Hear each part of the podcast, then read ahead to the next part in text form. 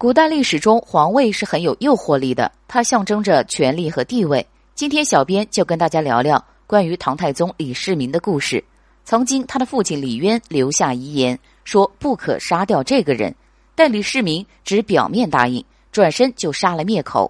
这个人到底是谁呢？故事要从李渊还没有做皇帝讲起。其实，李渊的野心并不大，但是隋炀帝太昏庸了，他曾经怀疑李渊想要谋反。为此，李渊还装病躲过一劫。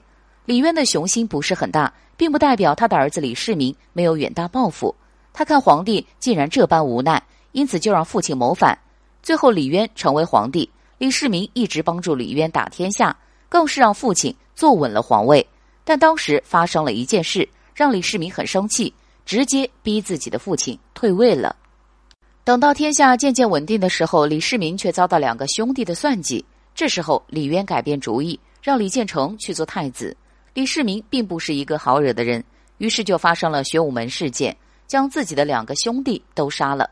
后来，李渊在去世前还对李世民说：“千万不要杀掉自己兄弟的后代。”李世民虽然答应，但等父亲逝世后，还是将其杀害了。李渊曾经承诺让李世民继位，但后来改变主意，这说明他并不讲信用。李世民做事也是一绝。不仅让父亲退位，杀了自己的兄弟，连兄弟的后代都不放过。但从李世民的角度来看，他杀了两个兄弟的后代，也是为了国家的安定，因为说不准他们长大后会引起多大的波澜。